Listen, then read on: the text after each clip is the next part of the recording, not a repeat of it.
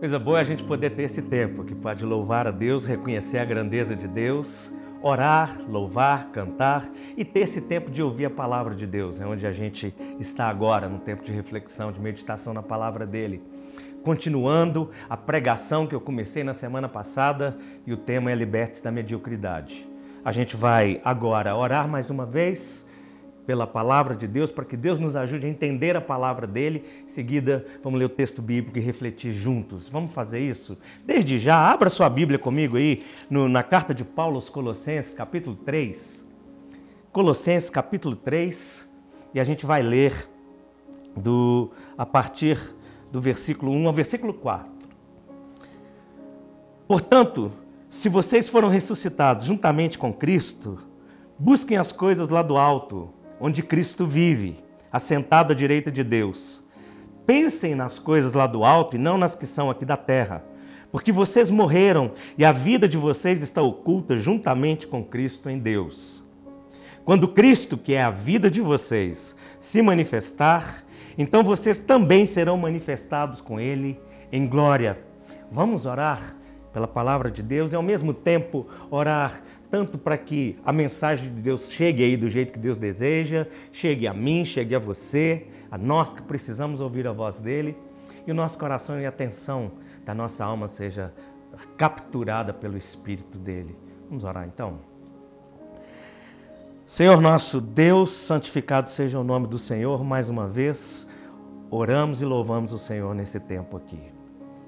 E eu oro especificamente para que nesse momento a palavra do Senhor não seja apenas um discurso, mas seja a voz do Senhor que vem para mim e vem para cada pessoa que ouve, que assiste esse momento e participa desse evento agora que é esse encontro com o Senhor. Nos ajude nas necessidades que nós temos e na glorificação do próprio nome do Senhor. Em nome de Jesus. Amém. Bem, como eu disse, a gente está dando sequência àquilo que eu comecei na semana passada, sobre libertar-se da mediocridade. Mediocridade tem a ver com esse estilo de vida que a gente adota e muitas vezes na nossa própria vida, mas sobretudo no meio espiritual, no meio religioso, em que a gente vai se contentando e se acomodando com o meio. E eu disse isso na semana passada, que é bom esclarecer para você o que eu quero dizer por mediocridade, porque a palavra mediocridade nos nossos dias, ela tem ganhado um sentido um pouco diferente. E várias vezes, quando a gente fala sobre significado da palavra, ela é importante, é muito importante que você saiba disso. Não é porque a gente está querendo simplesmente expor algum conhecimento, mas a gente está comunicando uns com os outros para ver se facilita o entendimento do que nós estamos falando, do que a gente está propondo a falar aqui.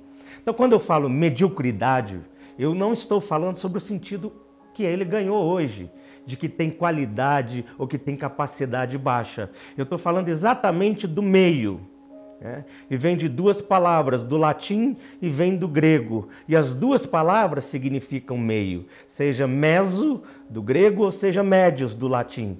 E aí, nós estamos falando daqueles que não estão num nível superior, elevado, perfeito, não é nada disso, mas também não estão no pior estado. E no nosso caso, como cristãos, como gente que crê em Deus, como gente de Deus, pela graça de Deus, nós não somos os piores. E isso é importante que você já tenha na sua mente. Mesmo numa abordagem crítica que a gente tem, como essa, que às vezes eu tenho e eu faço na pregação, você pode achar que a gente está colocando as coisas para baixo, mas não é isso. Na verdade, nós fomos levantados por Deus, mas para a gente ter um caminho mais alto, para a gente viver de maneira mais excelente e não ficar na média, como medianos. E isso faz uma alusão, e eu fiz uma alusão ao texto de Apocalipse, capítulo 3, quando Jesus dá a palavra à igreja de Laodiceia que ela não estava nem quente nem fria, e estava morna, e porque estava morna, Jesus disse: Estou a ponto de vomitar-te. E depois Jesus ainda conclui falando: Você pensa que já está rico, que tem tudo que tem, que está satisfeito e não precisa de mais nada. Mal sabe você que você é pecador, que você é miserável, você é pobre, cego e nu. É, é o que Jesus disse para aquela igreja que se achava numa posição mediana. E agora a gente vê Paulo chamando a gente para olhar para o alto. Né? E a primeira coisa que eu falei e abordei na semana passada foi que a primeira coisa para se libertar da mediocridade é abandonar as concepções errôneas e fantasiosas da vida, ilusórias da vida. Né? Aqueles conceitos que a gente tem e traz dentro de nós que são fantasias, são ilusões, que nos enganam. Eu falei sobre algumas coisas que nos prendem, nos impedem de avançar, de evoluir na vida, e usei essa expressão mesmo, né, de evoluir. Além disso, eu falei de um outro problema sério que a gente tem na nossa cultura, que é o problema do hábito da comparação, de nos compararmos com os outros de todas as formas, de, de nos compararmos em várias circunstâncias. E aqui eu quero fazer uma correção, porque eu até citei ah, uma frase e, e citei até o autor, o Jordan Peterson, no livro dele, e eu corrigindo aqui hoje, que eu estava falando na semana passada, de que nós temos o hábito de nos compararmos com o que não somos hoje. Na verdade, a, o, o que é falado para a gente e o que eu estou passando para você é compare-se com quem você foi ontem. Compare-se com o que você foi ontem. Ao invés de você se comparar com o que você é hoje, quem você não é hoje, compare-se com o que você foi ontem. Por quê? Porque hoje você pode ser muito melhor. Já pode ser melhor, está melhor e você vive daqui para frente com novas oportunidades. Então, para libertar-se da mediocridade, abandone as concepções ilusórias e enganosas da vida. Segundo lugar, que é o que a gente segue aqui hoje, busque os valores mais excelentes. Busque os valores mais excelentes, mais altos, mais sublimes. Nós estamos falando em sair da mediocridade, sair da acomodação, sair da vida mediana. Por quê? Porque, como cristãos, nós somos chamados para ir além, semelhante a Jesus Cristo. Então, busque os valores mais excelentes. Versículo 1 do texto que a gente leu diz assim: Busquem as coisas lá do alto onde Cristo vive, assentado à direita de Deus. Busque as coisas lá do alto onde Cristo vive, assentado à direita de Deus. É interessante, e de novo eu vou usar uma explicação aqui sobre palavras, e vou reforçar a minha consideração. Perdão se fica repetitivo, eu estou chovendo no molhado, mas quando a gente olha para o texto bíblico, a gente olha para as palavras, e, ou seja, a palavra lá no hebraico, no Antigo Testamento, ou no grego, no Novo Testamento, a gente precisa saber qual a intenção do autor para aquelas pessoas a quem eles estavam escrevendo. Quando a gente descobre a intenção que ele tinha em mente para aquele público, a gente pode entender também como esse negócio se aplica a gente hoje. Então, por exemplo, quando Paulo está falando busquem as coisas lá do alto, para aquele povo de Colossos, essa, essa palavra grega é o zitete, ou zitete, significa investigar, é ir atrás daqueles valores que nos apontam para a nossa nova vida em Cristo. Esse buscar é investigar, é procurar, é ir atrás, é a coerência da vida ressurreta. Paulo diz o seguinte: vocês morreram, e agora que vocês ressuscitaram, busquem, vão atrás. É uma atitude proativa. Vá atrás daquilo que faça a sua vida ser coerente com quem ressuscitou. Você foi ressuscitado com Cristo. Você recebeu uma nova vida e agora você precisa buscar os valores, o que tem a ver com essa vida que é mais excelente, com essa vida que é nova, não do passado do presente, da realidade em Cristo Jesus. Aquilo que nos coloca cada vez mais em semelhança com o Senhor, com o propósito de Deus para a nossa vida, para a nossa existência e o que a gente vai fazer. A partir desse princípio de vida ressurreta, de entender que nós ganhamos a nossa vida, nós somos chamados então a buscar esses valores. Bom, como nós buscamos esses valores? Vamos identificá-los Valores é assim, nós identificamos os valores, vamos atrás deles, identificamos e a partir daí a gente passa a perseguir a vivência desses valores. São oportunidades que a gente tem. Quero dar um exemplo para você. Hoje nós estamos num tempo aí do, lutando com essa pandemia da questão do Covid-19, esse vírus todo. E no Brasil a gente tem mais, atualmente, mais de 100 mil pessoas que foram curadas dessa, dessa pandemia, que foi curados desse vírus, né, dessa doença, desse problema sério. E é engraçado que quando. Não é, é, é, é interessante, muito interessante, quando a gente vê que várias pessoas que foram curadas desse vírus, eles, quando vão dar o testemunho deles sobre o que aconteceu, eles falam, principalmente aqueles que estavam hospitalizados em, em condições assim de risco de morte, eles saem dizendo sempre: Olha, parece que eu nasci de novo e estou com a oportunidade de viver de novo e eu vou rever minha vida, vou rever meus valores. É exatamente um processo desse, de quem recebe uma nova oportunidade na vida. Por exemplo, na cidade de Fortaleza, lá no Ceará, foi um dos lugares que estava um pico imenso, né? E a gente acompanhou isso aí na mídia. Mas eu vi um depoimento que eu achei interessante, de um camarada que ele chama Jorge, e ele tem 41 anos de idade.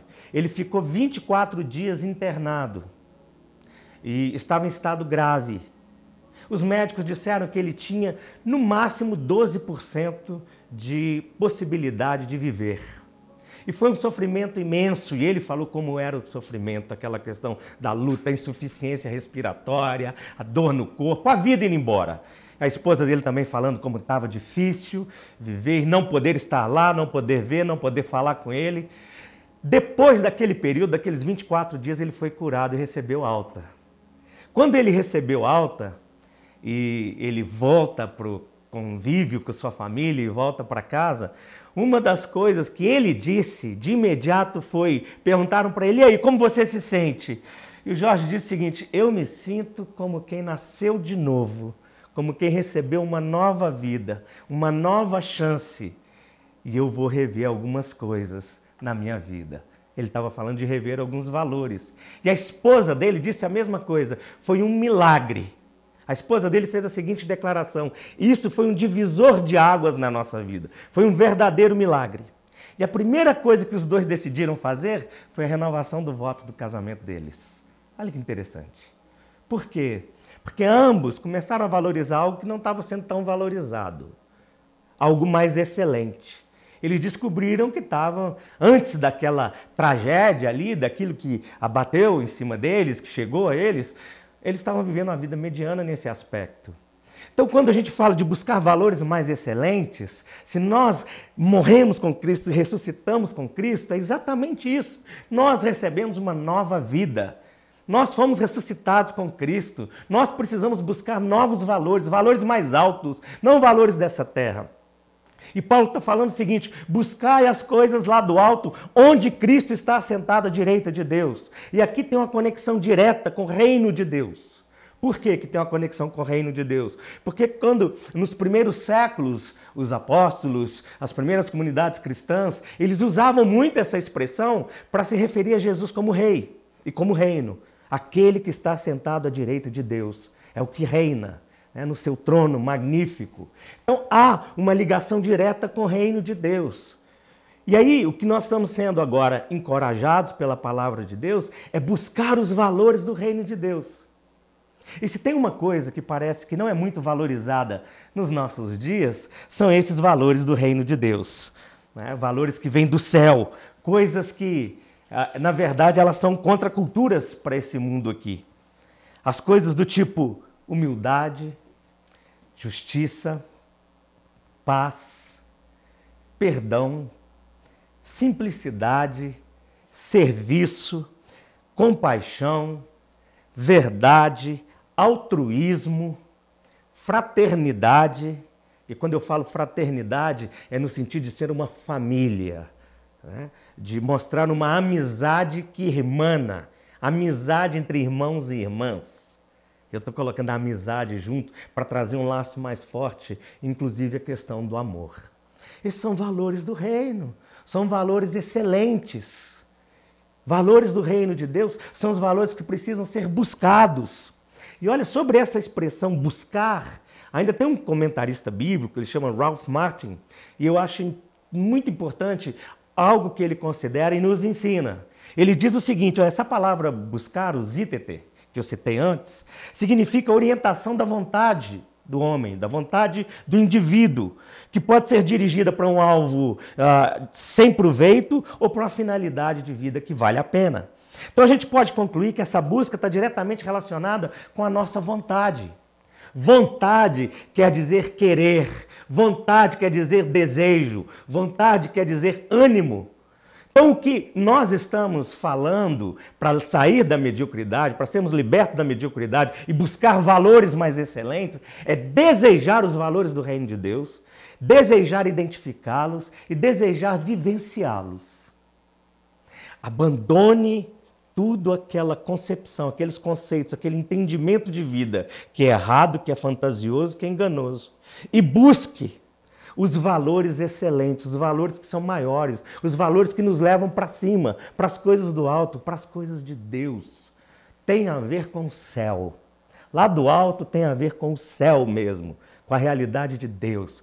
Por isso que a palavra de Deus diz: onde Cristo está, à direita do Pai. Buscar as coisas do alto significa direcionar a nossa vontade e fazer as nossas opções e as nossas escolhas de maneira apropriada para o fim que a gente deseja.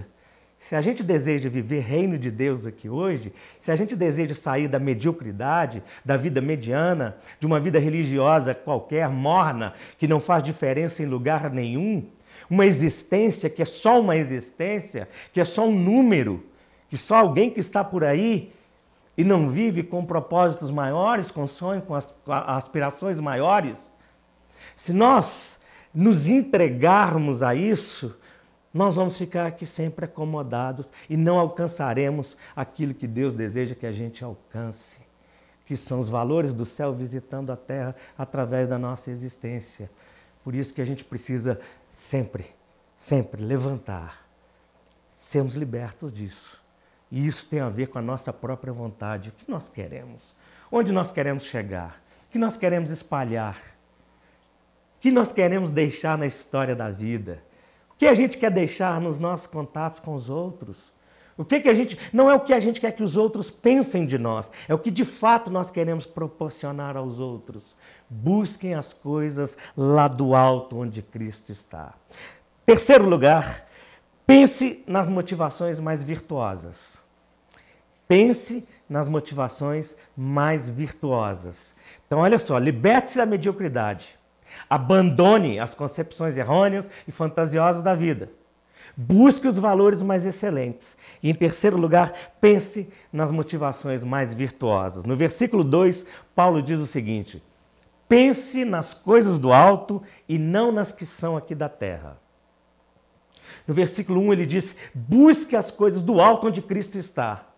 Agora, no versículo 2, ele está falando: Pensem nas coisas do alto e não nas que são aqui da terra. É esse contraste.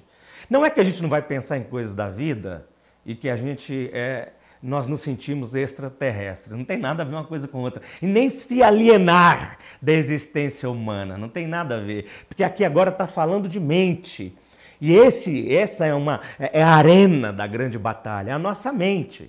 E como é a partir da mente, dos nossos pensamentos, como é que nós vamos nos portar nessa vida aqui? Então pensem nas coisas lá do alto e não nas questões aqui da terra. O comentarista diz o seguinte: esse pense, ou algumas versões vêm pensai, que é da palavra fronite, significa muito mais do que um exercício mental e tem pouco a ver com o estado emocional da pessoa. Ele diz que a sua esfera é aquela da motivação à medida que o motivo determina a linha de ação e conduta do indivíduo. Então tem a ver com motivação, que os vossos pensamentos sejam, se fixem naquele âmbito mais sublime. Então, buscar, essa expressão buscar que Paulo está usando aqui agora, desculpa, pensar, essa expressão pensar nas coisas do alto, ele está voltando exatamente para aquilo que nos motiva a agir. E lembra que motivação tem a ver com motor. Tem a ver com mover. Então, o que nos faz mover para uma ação? Essa é a motivação. O que nos move, o que nos leva a uma ação. É, isso vai ser fruto dos nossos pensamentos. Nossa motivação está diretamente relacionada com aquilo que ocupa os nossos pensamentos. Por isso nós precisamos tratar adequadamente a nossa mente, os nossos pensamentos, o que entra, aquilo que vai guiar a gente no, no plano, no estado da nossa emoção, que vai guiar a gente nas nossas orações, como fazemos as nossas orações, e até no que eu chamo de autodiálogo. E para ninguém pensar que é só uma palavra difícil, o autodiálogo, essa mania que a gente tem de dialogar com a gente mesmo, de falar com a gente mesmo. A gente conversa muito com a gente mesmo, não é? Algumas vezes a gente se pega até falando em voz alta com a gente mesmo, né? Então, os pensamentos, isso que ocupa a mente da gente, vai dirigir inclusive isso, os planos que a gente faz, vai dirigir ah, ah, o estado da nossa emoção, vai dirigir nossas orações, nossa vida espiritual, nossos sonhos e aquilo que a gente pensa e conversa com a gente mesmo. Não tem como negar, infelizmente, não tem como negar que a gente vive numa cultura religiosa, e aqui eu estou falando de maneira generalizada, que ela está com os olhos fixos, com os olhos muito, muito fixos nas coisas aqui da terra. E isso nos faz cada vez mais medíocres. Porque se nós somos chamados para pensar nas coisas do alto, mas a gente só pensa nas coisas de baixo, e nós fomos agora ressuscitados para viver no alto, nós estamos no meio do caminho, nós não crescemos, nós não evoluímos. E nós vivemos uma cultura religiosa assim, infelizmente. E essa é uma constatação quando a gente olha para todos os fatos. Por exemplo, se por prosperidade nós entendermos apenas riqueza material, então justifica-se o alto investimento e até sacrifício que alguns fazem para obter certo retorno.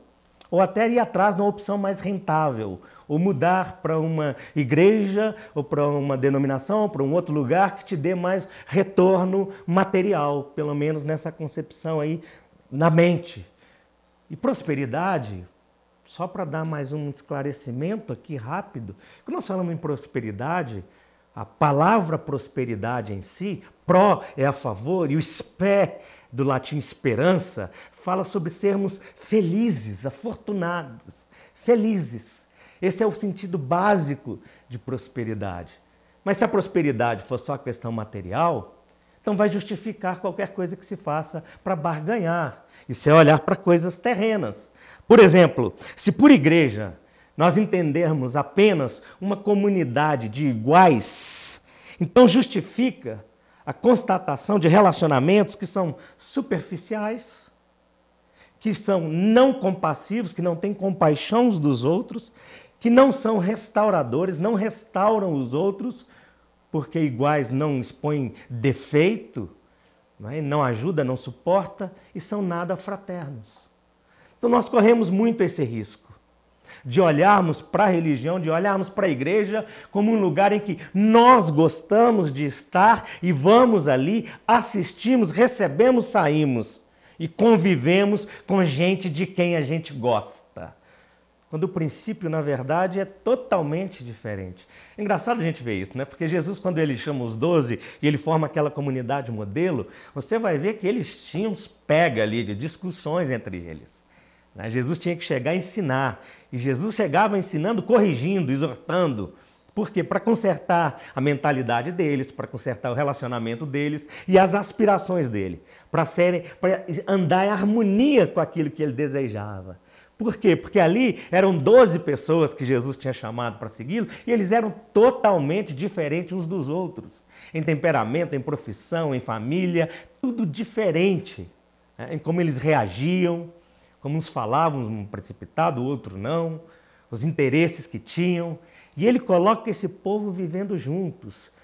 Quando a gente vai ver lá em Atos dos Apóstolos, o princípio da igreja, o Espírito Santo vem sobre a igreja, leva a igreja para viver a missão no mundo, a gente vê exatamente isso. Não é uma comunidade de iguais.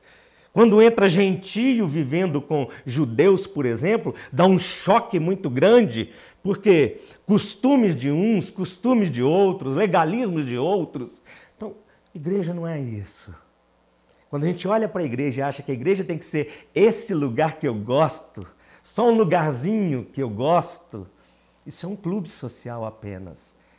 Isso não é a existência dinâmica do reino de Deus que vem para relacionamentos no meio de pessoas imperfeitas, difíceis e vai transformando elas dia a dia, dia a dia. Se por vida eterna nós pensarmos em jamais sofrer ou não morrer, então justifique-se as reações de desespero e rendição a doenças emocionais como a gente vê hoje. Por quê? Porque mesmo dentro da igreja, há muita gente, e eu, eu citei um pouco disso na semana passada, há muita gente que ainda vê o sofrimento como algo do diabo né? e não como um trabalho de Deus. O sofrimento é exatamente isso que nos dá essa sacudida para a gente ver a vida e ver que a gente pode ser melhor. Eu acabei de citar a história de um casal aqui. Eu citei a história do Jorge lá de, do Ceará. Acabei de citar a história dele. Depois que viveu aquele sofrimento, como ele dá uma repensada na vida, como ele descobre o que é importante. Sofrimento faz isso com a gente. Sofrimento faz a gente ver o que, que de fato é importante. Quem são as pessoas que fazem diferença? Ou com quem a gente faz a diferença? Ou qual diferença a gente devia fazer na vida dos outros e a gente não está fazendo? Se a gente não quer sofrer por achar que é cristã, nós não estamos entendendo o princípio bíblico. Se a gente confunde vida eterna com não sofrimento, nós não entendemos o cristianismo. Se a gente confunde vida eterna com não morrer, e eu estou falando morrer físico, a menos que Jesus venha e nos arrebate antes que a gente morra, o fato é que a morte é, um, é, ela é previsível. Isso vai acontecer e nós morremos no Senhor e morremos felizes. Esse é o princípio da palavra de Deus. Portanto, nós precisamos ter muito cuidado com essa procrastinação da morte, que é uma coisa da sociedade, da cultura que a gente vive, e a gente pode estar trazendo isso para dentro de nós mesmo como cristãos. Ou seja, nós queremos de todas as formas evitar a morte, e esse evitar a morte faz com que a gente algumas vezes abandone até o viés da nossa própria fé, os princípios da nossa própria fé e esperança. Por isso que a gente vive de todas as formas tentando quase que robotizar o ser humano para que ele não morra, não pare de existir. Mas esse o princípio da vida eterna é exatamente esse. Ainda que morra, Jesus disse: aquele que crê em mim, ainda que morra, que passe pelo processo da morte, viverá eternamente. Isso é valor excelente, esse é valor do reino de Deus, isso é ter certeza, isso é ter esperança. Isso é ter prosperidade, isso é saber para onde a gente caminha. Pensamentos como esses que eu disse aqui, que confunde prosperidade, que confunde o que é igreja, que confunde o que é vida eterna, esses pensamentos nos deixam medíocres, não deixa a gente crescer, não deixa a gente amadurecer, não, deixa a gente viver o uh, planejamento que Deus tem para a gente viver como pessoas, como cristãos. E nós somos chamados à excelência, à semelhança de Cristo. Como eu disse, a gente precisa trabalhar bem na nossa mente, que é a arena, a grande arena de batalha na nossa existência é a nossa mente os nossos pensamentos. Segundo alguns estudiosos, nós somos fruto, em média, das cinco relações mais próximas que nós desenvolvemos. E eu vou falar isso de novo. Nós, todos nós nessa sociedade, somos frutos, em média, dos cinco relacionamentos mais próximos que nós temos. Então, isso te ajuda a pensar nessa questão de motivação mais virtuosa. Por quê? Porque o meio nos influencia de alguma forma. Se a gente não se prepara e não sabe como filtrar, reagir no meio. E as pessoas com quem nós nos relacionamos também nos influenciam. Influenciam a formação dos nossos pensamentos, e a partir do momento que influencia a formação dos nossos pensamentos, influencia os nossos hábitos. E a partir do momento que esses pensamentos se tornam hábitos, logo depois o próximo passo é que eles se tornem valores. Então, quando a gente faz um exercício desse, eu estou te chamando para fazer agora, na verdade, a palavra de Deus que chama a gente por exercício de pensar nas coisas do alto, é saber o seguinte: se eu estou vivendo uma vida medíocre, se os meus pensamentos não são os pensamentos de Deus, se eu não estou aqui ah, pensando em coisas mais virtuosas lá do alto, né, mais excelentes, então de onde eu estou recebendo tanta influência? Está na hora de eu pensar. Se tudo que eu faço, se as minhas atitudes, se as minhas reações, elas correspondem mais a situações terrenas ou até malignas, de onde eu estou recebendo tanta influência? Eu preciso pensar nisso. É bom que a gente pense nisso. O meio faz diferença, muita diferença. Qualquer meio. As pessoas fazem diferença na nossa vida? Fazem, elas influenciam nossa vida? Influenciam muito a nossa vida. E quando eu ouço e quando eu leio uma pesquisa dessa, de que a gente é fruto dessas relações mais próximas, é hora de filtrar. Hora de filtrar. E antes que você pense assim, bom, deixa eu ver quem está bem perto de mim, agora não é hora de brincar com a vida. Né? Agora é hora de pensar seriamente numa vida excelente, numa vida que sai da mediocridade, numa vida que sai da infantilidade social que a gente está acostumado a viver. Essa é a vida mediana, uma vida de brincadeira. Vida de brincadeira, como muitos vivem hoje. Brincam com a religião, né? brincam de ir à igreja, brincam como diz o John Piper, o pastor americano, gente que está na igreja, que é membro de igreja e que concebe, lida bem com a ideia de Deus, mas que ainda não sabe quem é Deus, porque não busca Deus e não pensa em Deus. E esse é um fato. Então a gente vai vivendo uma brincadeira, o playground aqui da religião, né, das nossas amizades, do que a gente vive com a sociedade, com o trabalho, e assim, uma sociedade cada vez mais infantilizada, infelizmente.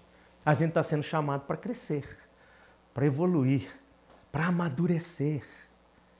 Isso tem nada a ver com perder a alegria, pelo contrário, é se encher de alegria, de maneira que a nossa existência ela ajude o outro a existir melhor ainda.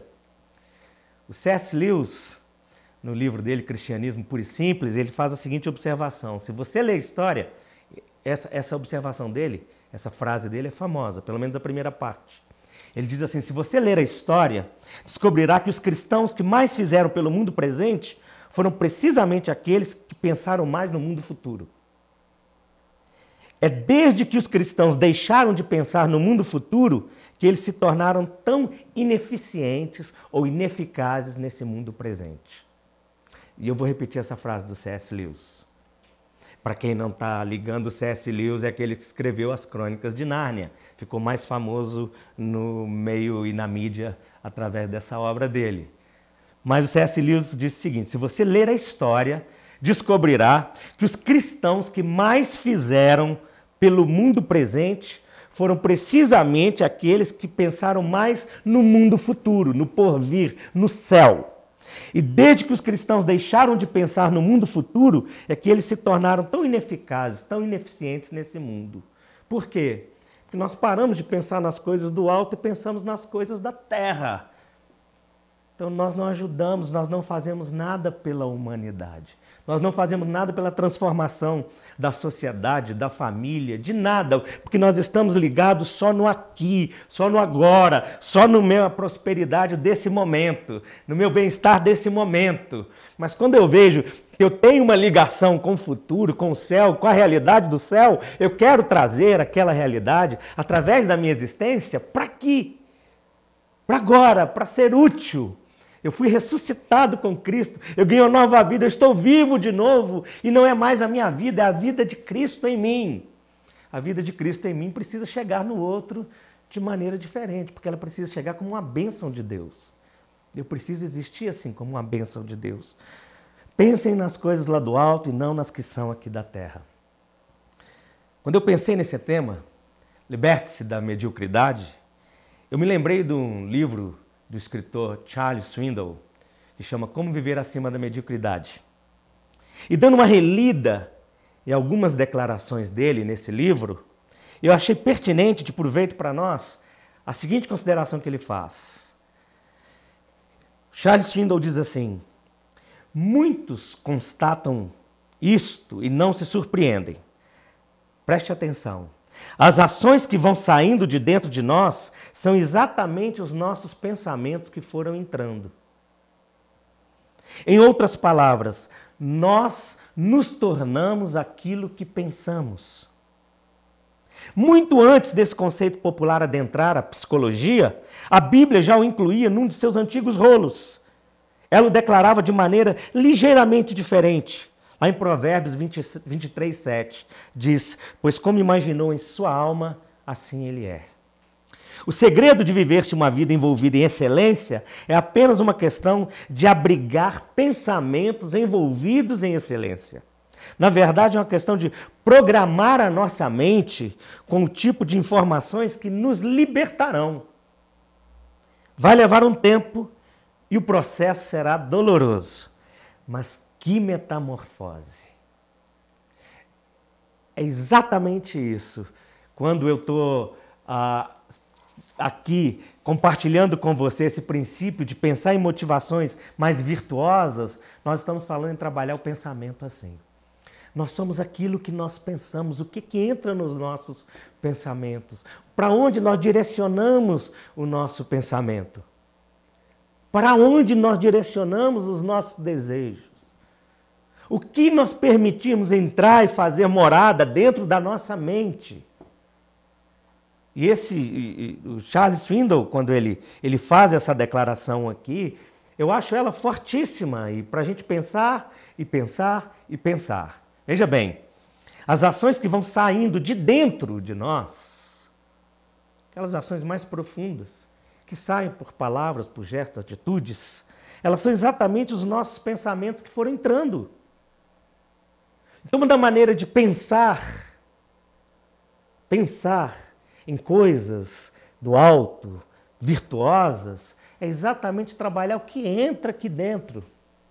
Por isso que Paulo, quando escreve lá aos Filipenses, ele fala: olha, se vocês tiverem alguma coisa, se, que for é, é, algo for puro, verdadeiro, que não tiver mácula, nem nada disso, que for de boa fama, se algum louvor existe, se alguma virtude há, Paulo diz: seja isso que ocupe o seu pensamento. Pense nas coisas lá do alto, pense nas coisas de Deus, pense nas coisas do reino de Deus. Eu olho para as pessoas, você olha para as pessoas, a gente pensa tanta coisa ruim, a gente julga tanto as pessoas, é ou não é? Quando na verdade a Bíblia chama a gente para pensar nas coisas do alto. Como é que eu penso nas coisas do alto quando eu estou dentro da minha casa? Como é que eu penso nas coisas do alto quando eu me relaciono com a minha esposa, com os meus filhos ou com a igreja? Como eu penso nas coisas do alto assim? Às vezes, algumas sacudidas, eu vivo isso, tenho vivido muito isso, e talvez você também tem. A gente recebe umas sacudidas na vida que a gente para e fala: por quê? Por que, que nesse momento eu não fui mais para cima?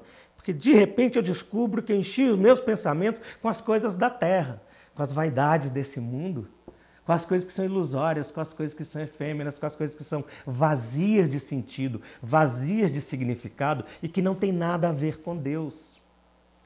Então, pensar as coisas do alto, encher o pensamento da gente das coisas do alto, vai refletir em quem nós somos, naquilo que nós fazemos. E eu gosto desse esse fechamento que o Charles Swindoll faz aqui. Ele diz: vai levar tempo e vai ser doloroso. Vai levar tempo e vai ser doloroso. Isso não quer dizer que hoje já muda, mas hoje começa a mudar. E a hora que começa a mudar, começa um processo de libertação, de sermos libertos da mediocridade. Vai levar tempo, vai ser doloroso. É isso mesmo. Todo processo de libertação, ele é doloroso. Por quê? Porque nós passamos a sentir falta de algumas coisas. Nós mudamos, mudamos hábitos. Todas as vezes que muda hábito, e você já deve ter ouvido isso, um hábito só se muda substituindo por outro. Mas todas as vezes que nós abandonamos um hábito, nós lutamos um período para a abstinência daquele hábito. É doloroso. É doloroso abrir mão de certos relacionamentos que são tóxicos na nossa vida. É doloroso, mas se forem necessários, que assim seja feito, por causa de Deus. É doloroso abrir mão de certas manias, de certos costumes, de certos hábitos.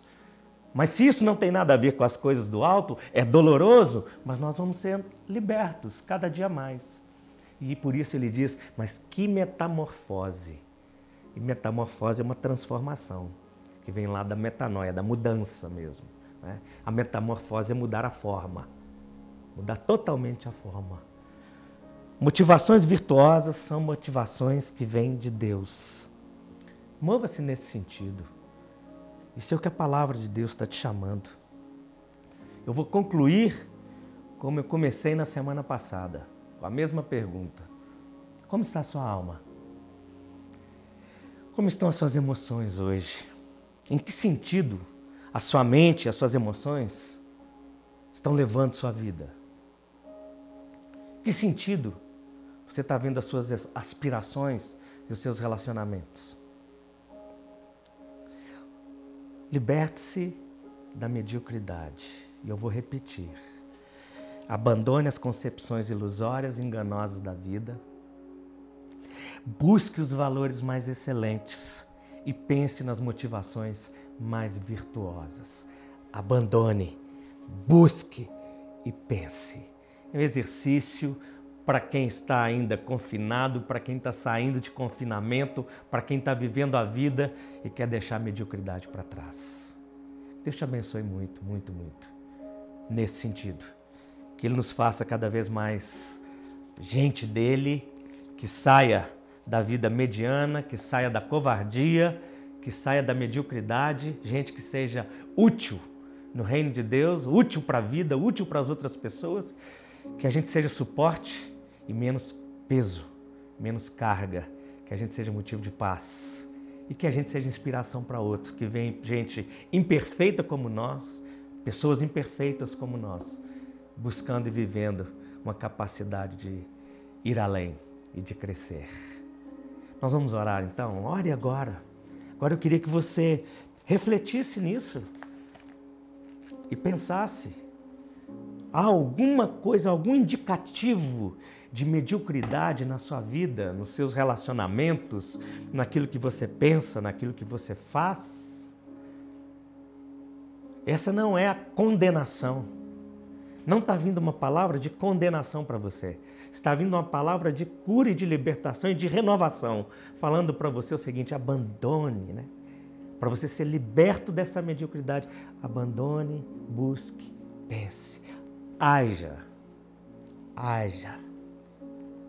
Eu ouvi uma, uma historinha outro dia que achei interessante, que haviam cinco gatos em cima de um muro e um deles teve a intenção de pular.